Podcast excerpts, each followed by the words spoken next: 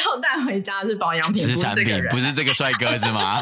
哦，原来你们心中会有这种幻想是吗？因为如果他会跟你回家，那就已经进入到是一种特殊服务的部分。欢迎来到阅读聊了 Key。翻开书本来就该是件轻松自在的事情，阅读没有低消，想读多少就读多少。把书合上后，记得住的便是对你最重要的 key。在这里，透过真实的素人故事，我们与你分享阅读带来的启发与改变，一起拉近书本与生活的距离。Hello，欢迎来到阅读聊了 Key，我是小翔，我是 Sylvia。Hello，今天我们又要来跟大家聊一聊的呢，也是这个影响力这本书。那这本书呢，我们从去年的第一集，不知道是五月还六月的时候，第一次第一次谈这本书，谈到现在，已经我们谈到二零二三年了，还在谈这本书。经典的书呢，就是你不管过了多久，你不会因为好像晚了半年去聊这本书，你就觉得这本书变得好像不值得去谈它了。其实不会。我们现在谈起来，里面很多的细节都觉得哇，好像还是随时发生在我们的生活中。那我们今天要聊的，它其中的一个主题呢，想要先跟大家讲，我们要聊的是喜好原则。我觉得这个主题非常的直观，也非常的有趣。那在我们正式进入到这个喜好原则这一集的主题之前，我们还是依照惯例跟大家介绍一下《影响力》这本书的跟书跟作者，还有一些概要。那如果呢，你都有在收听我们趣病系列的朋友呢，你可以快转三十秒，我们是不介意的。这本书呢，它的作者呢是我们的这个罗伯特·西奥迪尼博士，他是全球呢非常著名的心理学家，而且他在谈判跟说服领域呢是非常的权威，所以他也被誉为是全世界的这个影响力教父。那这本书呢，其实他会这么畅销，主要就是因为它里面在谈的就是人跟人之间怎么样互相产生影响力，甚至是怎么样的让一个人非常具有说服力。那这些东西其实你他书中包含很多的例子、故事跟实验，其实都是非常的生活化。你会发现都跟我们的生活息息相关。那在生活中，其实会发现我们每一天不是在影响别人，就是被人影响。从老师、家长教育小孩，然后朋友之间的沟通、吵架，或者是同事共事、分工、跟客户协调、行销、广告，反正就是只要跟人打交道，其实都是影响力的角力。哦，真的。对，所以如果能够好好的了解影响力到底是怎么发生的，那。就是呃，不止在大事小事上，可能比较容易说服别人，同时自己也可以比较看得清楚，不会轻易掉入别人的陷阱中，被盲目的影响。哎，我觉得不只是说所谓跟人交道就会用到影响力，哎，我觉得现在我们都进入到三十一的时代里面啊，我们很长时间接触，因为你刚刚 Sylvia 你讲说跟别人接触就打交道，那我直觉就会反射想到说，哦，那所以我今天不要跟人接触，我活在自己的手机的世界里，我就不会被影响力给影响了吗？就把它屏蔽掉，还是会啊，就是透过透过手机，你还是被影响那些广告。对，我觉得其实还是有欸，你看的影片其实也都是在使用影响力里面的这些原则去影响你，很难诶，除非你真的是。连手机也不看，也不上网，在深山里面，我们就一起搬去小虫分享的分享过的那个地方。我突然一时忘记那本书的名字，那个是哪里？贝加贝加尔湖畔。对，准备我们要搬去贝加尔湖畔。对对对，去到那边没网，没有电，什么都没有，什么都没有，不会被，只剩自己，也没朋友。哦，那我跟大家讲，这个就是一个完全。不会受到影响力的地 影响的地方，我们找到了，就在这种地方北大荒。然后，等下我们先破题，跟大家讲一下，我们这书里面讲到的这个喜好原则是什么？如果一言以蔽之的话，喜好它一言以蔽之的话，说的就是我们。大多数的人，大多数的时候，更容易答应自己认识的，嗯、还有自己喜欢的人所提出的要求。大家不觉得这个很直观吗？我觉得听众朋友，你听到你应该会觉得另类贡献会，是有有讲跟没讲是一样，直观到我真的觉得这个，我我那时候我们在看这个喜好原理的时候，真的也是直观到你会觉得这有需要讲吗？真的是。对啊，我觉得因为它太它太常于生活中，对我们来讲是一个。就是大家觉得很理所当然的事情，所以这本书这个章节把它特别拎出来的时候，你就会觉得有讲跟没讲一样。可是它其实其实能够这样 highlight 出来，对我们也是一种辨识啦。嗯，你看为什么之所以作者会这么厉害，他会因为这本书而在全世界这么有影响力。其实我也觉得也是，他把生活中很多种我们在无形中都被影响的，其实是我们已经变成反射反应的事情，他都还有办法挑出来。对，可是他却可以把它拎出来，然后甚至他其实里面我们在前几集有跟大家分享过，其实这本书它背后它真的不是一个作者只是个人观察，不是哦，他是真的有做实验做研究。我我举个例，我印象很深刻，它里面还还举过一个例子是，他们都还有做过实验，是同样犯罪的人，他们发现在外表上比较讨喜、比较受人喜欢的，他被判的刑竟然会相对来说是比较少的耶，比较低的。对，所以我一说这本书里面很多东西，它是真的有研究。那你看到、哦、再拉回来讲，他连喜好我们讲的这么简单，我们很容易答应自己认识跟喜欢的人提出要求这件事，他都把它特别提出来。我觉得，我觉得这就是一个很细微的观察。我觉得这就是很人家很厉害的地方。对，对啊、还去做实验、啊、去验证它。它里面又细细讲了几种，一种分类就是朋友嘛，然后他再来就是我们喜欢喜欢的对象。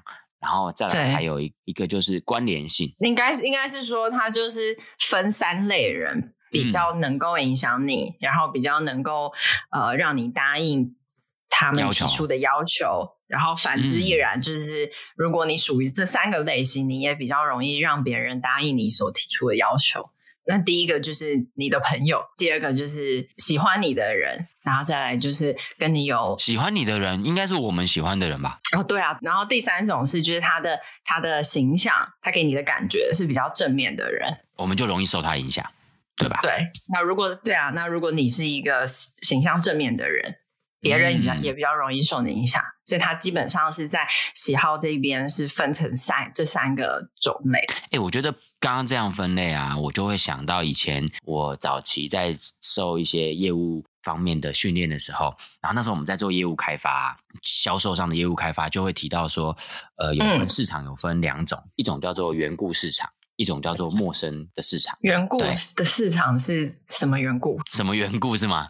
就是你跟他有一些有一些缘分跟故事，对，那个缘哦，缘分跟故事 是这样吗？哦，这其实不是啊，我觉得这个缘应该是那种就是。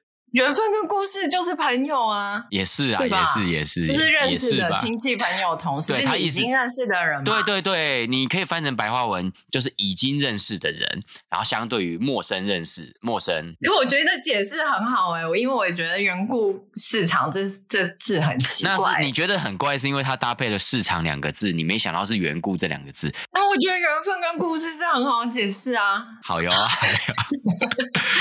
所以，我们刚我就发现，你刚刚在讲说这三种分类的，对我们会有产生喜好、影响力的人啊，有一些业务开发的方式，它是从缘故市场，从已经认识的人里面去做对对销售或推荐的这种类型的。例如，我举个例，大家常见到的，可能我们身边一定有认识的朋友是在做保险业务啊，或者是做各式方面，例如说是医疗方面的、保健方面的业务，对，他很容易。对啊，他既然我们就说是我朋友在做，就代表他是我们的朋友嘛，所以他们会来我们推荐。那我们有时候真的也的确比较容易，因为他是我的朋友，因为他们是认识的。对，对，而且你不觉得我们有时候生活中很常听到人家讲一句话，就是说啊，小明是我认识的八年的朋友，或者小美我认识他已经十年了，所以后面怎么样怎么样怎么样，也那种感觉就是你为什么会要想要去讲出你认识他多少年了？好像是一种背书。对，就是这种认识是一种背书。对，你潜意识里面就好像在告诉听的人，意思就是说，因为这样认识他的年份，你们有这样的交情，是这样的朋友。所以好像值得你对他某一种信任的感觉。对啊，对啊，对啊。所以其实你也是在这样说服自己掏出钱来。对对对，也是这样说服自己，是吗？对啊，你跟自己讲说，对，因为是认识的啊，总比不认识的，对不对？对。所以书里面其实也有很明确提到哦，他就说，我们只要因为是朋友介绍的某一个东西，我们就很容易买单呢。书里面有提到这个特百惠，他就是他好像、就是、办家庭派对。他都是办家庭聚会，让家庭里面的，譬如说妈妈，然后跟这个特百会有一些佣金上面的合约关系嘛。然后他那个就是他们会在自己的家里面办聚会，然后就是呃这样的呃妈妈们，她就是邀请她自己的邻居、好朋友、认识的人，对亲朋好友来到家里参加这样的聚会。那大家既然来了，来到。朋友家做客的时候，他只要看，虽然他看到产品的展示，可他就会觉得哦，这个是熟悉的朋友，好像背书然后推荐的这些东西，所以他们就很容易买单这些东西。对，有时候应该也会觉得，因为是朋友推荐的，或者是朋友都请我到他家了，不买好像也不太好意思。你知道他，他他书里面就提到特百惠公司的这个家庭聚会例子是，他可以让他这样的家庭聚会可以让他们每天的销售额是超过两百五十万美每天哦。好像在当时他们没有其他的直营或者是零售门市，都是用这种就是家庭派对的方式来销售。它是销售这种塑。塑塑塑胶材质的这种保鲜器、保鲜容器，它光这样子、哦，对对对，光这样，每天光用家庭派对的方式就可以就可以卖。一开始在这个章节讲到这个例子的时候，其实他有告诉我们说，其实光这个例子，它验证到影响力里面的超多的原理，包含它里面用到了整个活动的流程、派对的流程，我们就不细细讲了。可它里面包含用到了互惠原理，嗯、也用到了承诺一致原理，也用到了社会认同。那更重要的是，因为是。你认识的朋友邀请你来，所以里面就已经带有了一个喜好原理。所以他书就间接也讲到说，啊、我们啊，我们以消费者端，我们只要一听到人家跟我们介绍什么东西，或者今天来了一个跟我们推销东西，只要他一开始就表明说他是经由我们的什么朋友而介绍来找我们的，我们就好像突然会放下某一个程度的戒心，你就不会有那么设限，你会觉得 OK，我可能会比较容易听。你说的话，或者是接下来你要卖我的东西，就是那个接受度，你感觉半只脚其实其实已经踏进去了，大概就已经决定我可能会跟你买。就让我想到啊，我想到那个去年的时候买，就是我会买月饼给大家嘛，然后那时候是跟认识的同学他们的饭店买月饼。那我同学他、嗯、他不是他不是我他不是直接要销售或者是拿这个业绩的业务，但是他介绍我给他们公司一个新的业务弟弟。那因为有他这样介绍，我觉得对那个新的业务弟弟，我就会比较宽容。然后他说什么，我可能就会比较容易接受。Oh. 可是如果没有确定不是因为这弟弟长得比较帅吗？确定不是因为这个弟弟长得比较帅，也是一种喜好原则。我没有看到他脸哦。哦，真的哈、哦，我没有看到他的脸。我在那里面有看一下他照片，但我没有他的照片没有露脸。好好好，我们摒除是等一下要讲的另外一种喜好原则，外表的。对，但我的意思是说，就是可能因为是那时候我朋友工作的地方，然后又是他介绍。我就会觉得，哎，就会跟他买。我也不会真的再去什么货比三家，就是他们给我的 deal 没有很夸张的不好，就觉得。OK，那就那就买这样子。而且你根本都还不确定它好不好吃，你就下订单了，对不对？对啊，我是我是钱先付了，然后后来那弟弟才才跟我讲说，哎、欸，要不要拿试吃的，就是给你吃。我心想说，我都已经付了钱，你再给我试吃，不好吃也没有用了。然后 然后都已经月月饼都已经送到别人那边，然后才一直问人家说。哎、欸，好不好吃啊？就已经送给别人，才一直问别人。你不觉得我每次拿给你们我的东西，我自己都没有吃到，我都要问你好不好吃？你，你都问我好不好吃，其实我有时候觉得这是怎样啊？好像别人是你的小白鼠。这就真的是因为都是跟朋友买，对，跟朋友买，然后就很相信，所以我连试吃都没有试吃啊，就送给你们了之后，才发现，哎呀，我自己没吃。那以后我们到底要不要相信 Sylvia 买给我们他朋友卖的东西呢？因为他自己都没有用过。对，所以这个是有认识的。书中有讲到这个例子，对对对对对。然后它里面就举到一个很经典的特百惠的保鲜盒派对，这种家庭聚会用到这个原理用的非常非常的好，创造了很强的一个销售奇迹。对啊，生活中其实很多了。那他第二种讲到的就是啊、呃，我们喜欢的。那他这个喜欢，他就讲到不一定是。已经认识的哦，真的是可以陌生也可以，对，因为认识对不对？认识的就是属于刚刚我们讲的那个分类，就是我们大多数的人更更容易答应自己认识的人提出的要求。但是我们现在要讲的是，就是喜欢的人，但这个让你觉得有好感或是喜欢的人，他不一定是你认识的。书里面应该也有在提到，所以我们可以怎么样喜欢上他吧？例如说，哪些元素会让我们更容易喜欢一个这样可能原本不认识？对，它里面提到有四种四种原因可以让。就是你让陌生的人对你有好感，或者是陌生的人用这四种方法让你觉得你会对他有好感。我觉得我们现在在讲的时候，听众你可以，你可以也一个也先用很直观的角度，你去想说，当我们遇到这样的对象的时候，是不是我们真的很容易就觉得，哦，对，我们就很容易点头，很容易就点头了。对对，就我觉得第一个就是外表，就是其实大家都是外貌协会，嗯、我觉得很难。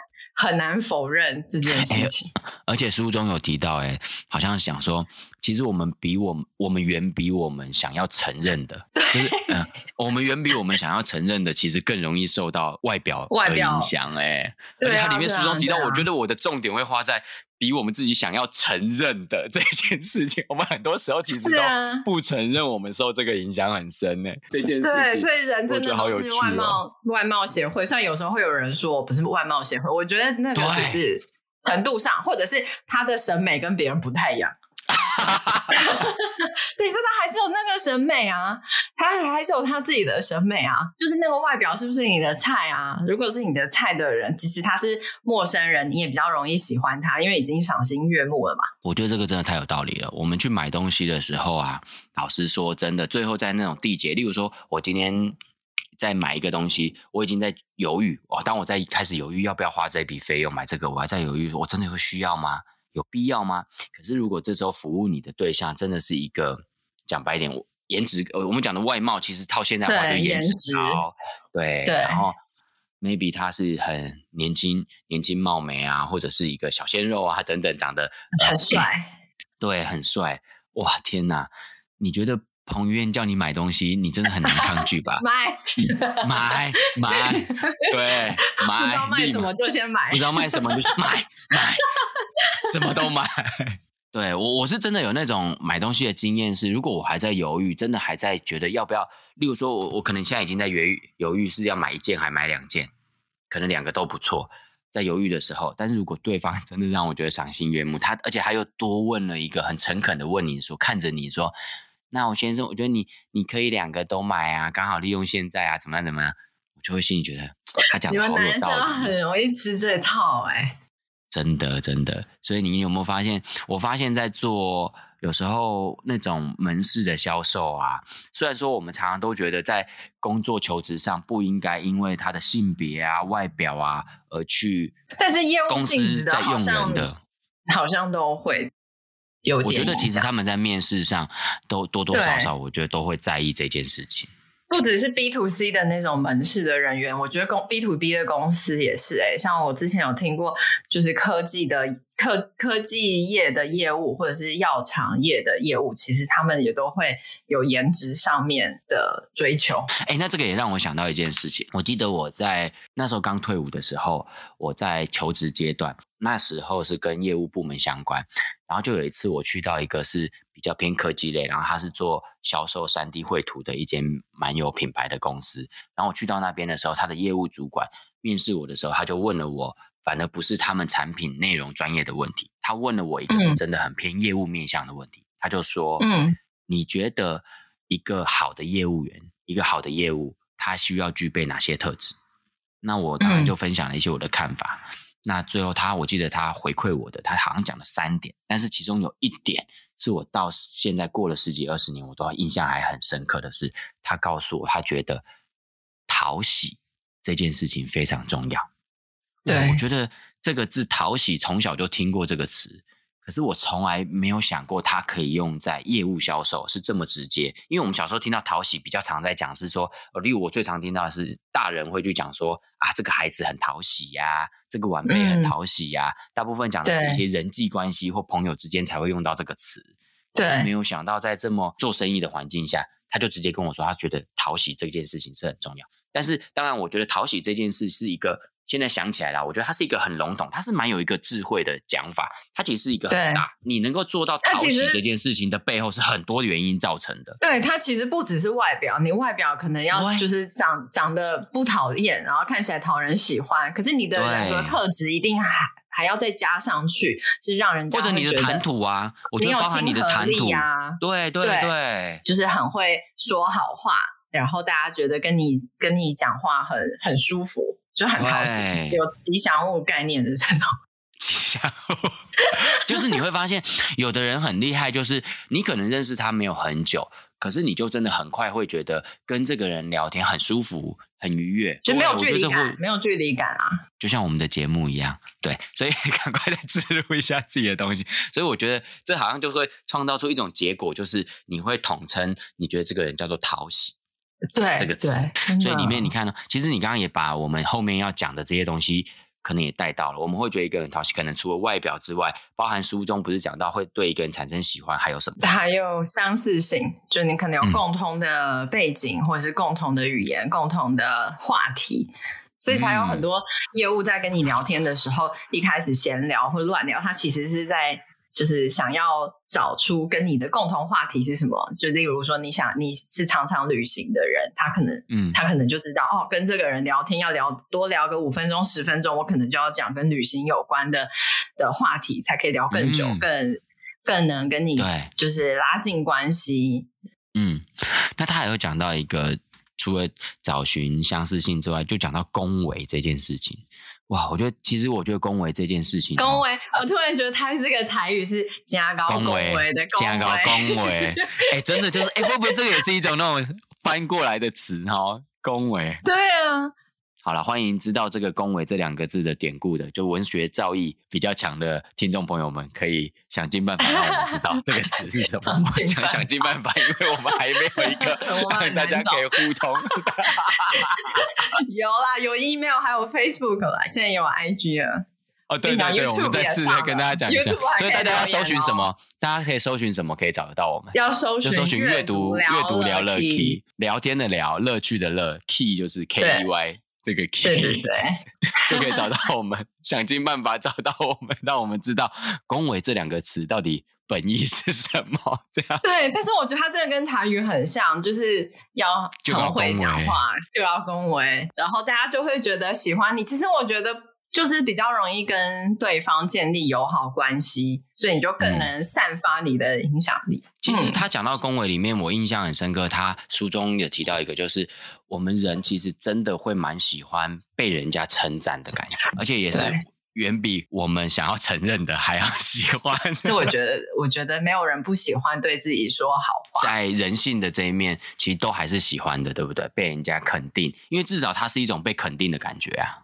就对啊，至少你没有觉得是一种被攻击的感觉，总比一个人一直不停的骂你、攻击你、不停的说你。对呀、啊，对啊，你至少自尊上不会有立即危险。哎，那我觉得这个恭维啊，其实大家去逛夜市的时候，应该超常被恭维。帅哥，对，你完全知道我要讲什么。哎，美女，美女，来来来看这个好，美女，美女，或者哎，这个帅哥，帅哥，这一件很好看，你穿起来真的很好看呢。这件对了，很适合你啊，帅哥，帅哥，光是一直叫帅哥，一直叫你美女。就是要讲好话嘛，就像小孩过年要拿红包，就要叫哥哥，叫 不准叫叔叔哦，不准叫阿伯哦，一律叫哥哥，叫哥哥，叫姐姐，叫阿姨也不行哦，叫阿姨哦，叫阿姨们在那边自己出去哦。对，他如果再会恭维一点，就漂亮姐姐，还加个漂亮，这我完全就。来来来，再多两百，再多两百，再多塞两百给。哎、欸，真的耶！过年的时候也很常遇到的。会讲话的孩子，好像真的就比较容易，你给红包就给的很开心，对不对？对啊，就给他给的很开心，很阿萨里的给啊，这样。对，没错，对，没错，就不是因为你爸妈盯着我，所以我必须给你。OK，所以他讲提到恭维，然后还有一个，他讲到还有一个是接触跟合作，这部分书里讲的意思是什么？他的意他的意思是说，你跟这个人接触的次数比较多，或者你们因为经由合作的关系，然后接触的也比较深，嗯，然后你就会对这样子的人比较有，因为多一层的了解，所以就会呃产生一种友好的关系，或者是有好感的感觉。那也会因此就很容易答应，嗯、这个真的我觉得好直观哦，这也是一种因为就信任感就建立起来了嘛。对啊，对啊，对啊。对啊，好的，那所以他书中提到，除了我们有三种身份嘛，一个就是朋友，然后还有对他有好感的对象，然后再还有一种他说关联性，就是说如果这个对象他是他的出现常常伴随着、嗯、呃很好的形象，然后美好的感觉，那我们就更容易会。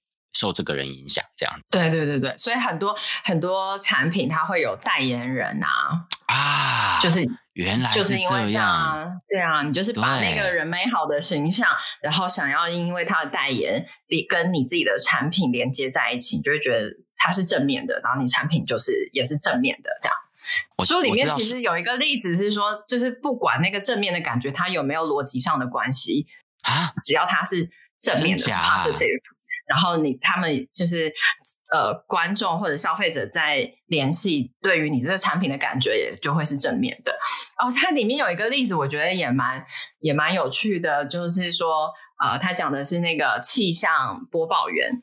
嗯，就那气象播报员，如果最近常常在播会下雨啊、飓风啊，然后那种不好的天气，他自己会收到一些 complain 的一些 comments 或者是 email，就骂他这个人，好像天气不好是他害的一样，他只是播报这明明跟他没有关系啊，他不是他能，对对对对不是他能左右的啊。对啊，对啊，对啊，所以就是你你所谈论的东西，或是你给人的印象，如果都是正面的，大家对你的印象也都会是正面的，不管它中间有没有逻辑关系。它里面好像还有提到一个，我觉得也是我们生活中很常见的例子，就是汽车广告，而且很多汽车展也是这样。你你有没有发现，它旁边一定会在很漂亮的 model，然后轻轻的依偎在这个车子的身上。我觉得有一种可能是，它就是一种，它就是一种美好嘛，它就是一个 positive。对男生来讲，那是一个 positive。没错，我才要讲。很多时候我们去看车展的，可能比例比较高是男性。那男性对于看到性感的、漂亮的 model 的时候，就会产生愉悦的感觉。对，然后他就把那个愉悦跟美好跟投射到车子上，所以我们就更容易因为这样，可能就会买单这台车。对，更容易买单这个东西。对，所以总所以总的来说，喜好原理其实并没有说你一定要就是长得特别好看，或者是非常善于拍马屁。只要你把你自己跟那个美好的感觉关联起来，其实就已经达成了，就是呃喜好原理可以造对人造成的影响力。那简单说，就是你让自己能够做到让别人喜欢这件事。其实你某个程度就增进了对别人的影响力。对，其实我觉得，对啊，我觉得其实大家都是意识到这件事情的，所以才会大家都很注重自己给别人的第一印象啊。但是我会忽然刚刚联想到的是说，所以真的你看哦，嗯、我们以整本书讲影响力对别人产生说服力来说，我们是真的可以从很多角度，包括我们以前讲过，包含从权威嘛，你从一个专业的角度，各方面你对别人产生影响。可是如果你要一个最简单粗暴、最直观的，你只要让对方喜欢你，对，就什么都好谈了，就什么都可以，他就是就就什么让别人喜欢你，就什么都可以，是这样。对啊，好像好像真的就这么的，这个原理真的太直观、太人太人性了，真的。对啊，那我我很想要再谈一个问题，都快结婚，嗯，就是没关系。所以我们反之来说，如果遇到我们。相对来说比较不喜欢的，我们真的就比较不容易受他影响了。对、嗯，我们比较就会比较不容易相信他，因为你会去抗拒啊，你甚至甚至他甚至他如果跟一个你喜欢的人，他们持相同的意见，讲同样的事情，你也你也变得比较不能接受。不是一句话就是因人肺炎，就是这样。对啊，那不就因人肺炎了吗？其实就是这个反面的，啊啊、就是在叙述这种反面的意思就对了。对对对对对，就因为我们可能比较是因为比较不喜欢这个人，所以即便他讲的东西可能跟你喜欢的人 讲的是一样，讲的是一样的，然后就觉得你就觉得哦，这个人只要一开口，我就觉得很刺耳，我就已经不能接受了。但是但是其实他的观点也许跟你喜欢的人说的是一样的。哦、天哪，难怪我就觉得每一次我跟 Sylvia 都表达一样的意见，为什么人家都？Sylvia 讲出来的话，人家就比较愿意听。原来差别是这，这样说吗？原来我比你不讨喜，他比较不喜。原来他比较不喜欢我。那同样，最后的每一个章节，他不是书里面都会提到说啊，我那我们要怎么样去觉察，跟我们要怎么样去防范，对对，去对峙这个影响力。其实我觉得书里面写的很很笼统，哎，就是他是他写的是说，我们也不需要去对抗这一些别人给我们的这种喜呃好感啊，因为的确也是、啊，我觉得其实很难、欸。他可是本来就是啊，不然你会显得真的像他讲的，你如果这个连这个东西这么人性的东西，你都要一直去防备人家对你表达的好感，你不觉得你会活得很像一个刺猬的感觉吗？就出你会变得一个很有防备心的人呢。那你都变得一个很有防备心的人，你怎么对人产生影响力？我觉得一方面，我觉得一方面是这样，一方面你根本无法抗拒啊，因为因为我就像一开始说的，就是。喜好这件这个影响力，它其实是太理所当然了。对，太理所当然，因为人本来就是喜欢啊，我懂了。你想要抗拒这种影响力，某个程度你会变得，你会变得很不人性诶。你必须要时时抗拒哦，我不能对谁任有任何的愉悦的感觉，我不能对任何身边的事有正向的感受。这这个太诡异了，这很烦人，这个不正常。这你根本就生活不下去。对。对啊，难怪，所以书里面的确有讲到啊，他特别对于这一点，我就觉得跟其他我们前面讲过很不一样。他就会说，我们完全不需要去抗拒这件事情。人本来对于生活中的东西，你就会有好恶之分啊，你就很容易产生不同的感受啊。对对对，你不要去。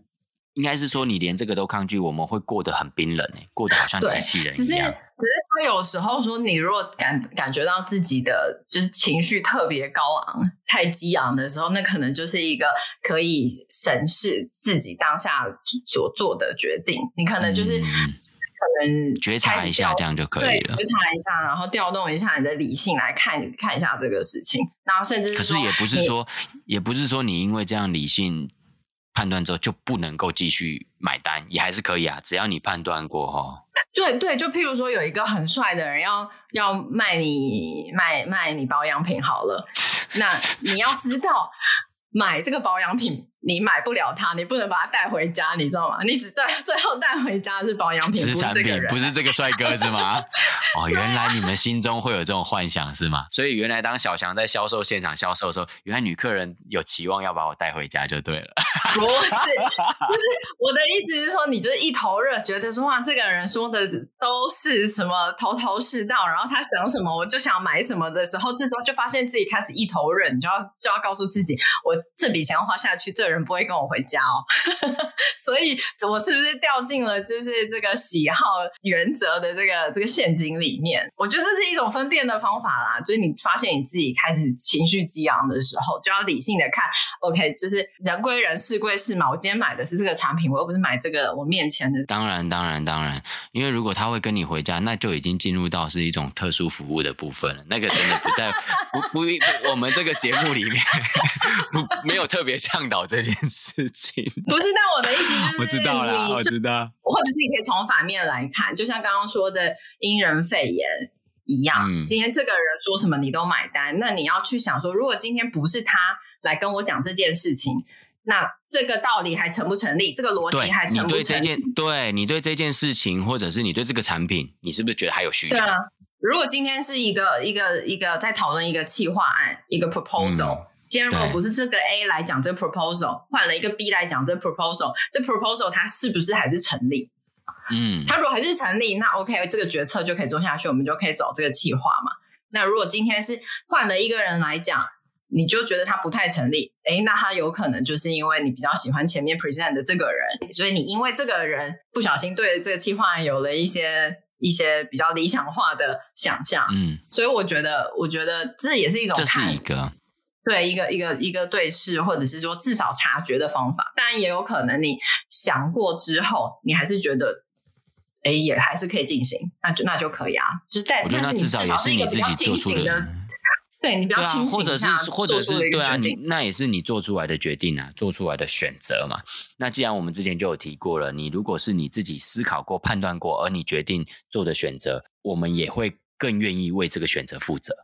不会事情到后面你就觉得，哎、欸，为什么会这样？这好像不如我想，或者你会有一种很抗拒这个结果的情绪。对，或者会某一天，某一天自己惊醒，就觉得，哎、欸，我当初怎么会跟这个，这个、是被骗了吗？这个、那种感觉。对呀、啊，跟这个外表姣好的男生买了这么多不需要用的化妆品之类的。嗯嗯嗯，对，的确的确的确啊，对啊，嗯。这是什么意思？我只是想强调，我我过去还是凭专业跟实力的。对对，我是凭专业跟实力。你可能是凭就要恭维亲和力，我走亲和力路线的。亲和力接地气也非常重要哎，因为有些人就是他不一定是长得就是特别帅，可是你就会觉得他好有魅力，或者是你很喜欢跟他讲话。哦，有些还是有这样的人啊。有些人，你现在在恭维我吗？你需要从我这边得到什么好处吗？确定我说的是你吗？就是吧。好了，我们来最后跟大家预告一下哦。今天我们呃跟大家谈的喜好原则这个原理，是我们在《影响力》这本书里面的第六个呃原则。那接下来下一集呢，我们就要进入到这整本书《影响力》的最后的结尾。那也是一个最新的，它在前几年的时候多新增了一个叫做联盟，也叫做自己人的这个原则。那这个蛮有趣的，可能是很多过去你有听过、有看过。影响力这本书的人不太会知道的，因为它就是这一两年新作者新增编出来的内容，所以大家可以期待一下下一集我们的去冰系列来跟大家介绍这个。哎，而且它新增它的新版本是不是也才会有那个三大分类？哦，对对对，它分成了三个，就是我们在对别人产生影响力的过程，其实是有照不同的阶段，然后对它分成三个，第一个就是建立友好关系。第二个是减少不确定性，第三个是激发行动。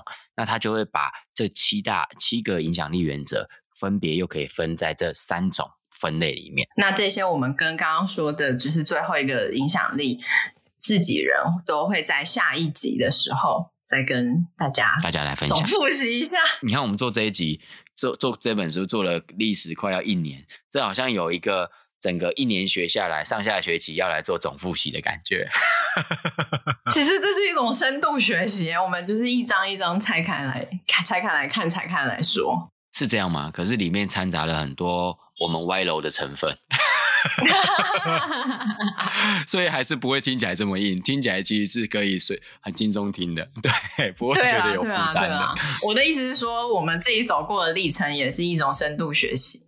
是的，没错。那当然希望大家听起来会觉得就是比较容易消化。欢迎大家，如果书友们你们有希望我跟 Sylvia 未来我们在去病系列里面有希望可以跟大家分享哪一本你觉得也是很不错的一本书，也可以想尽办法让我们知道，也可以让我们也可以推荐给我们一些不错的书单。如果你觉得也值得我跟 Sylvia 去深入学习这本书的话，也可以来推荐给我。好的，那我们今天这一集啊。呃这个巨兵系列的阅读聊 k 就跟大家聊到这边喽，我们下次见喽，拜拜，拜拜。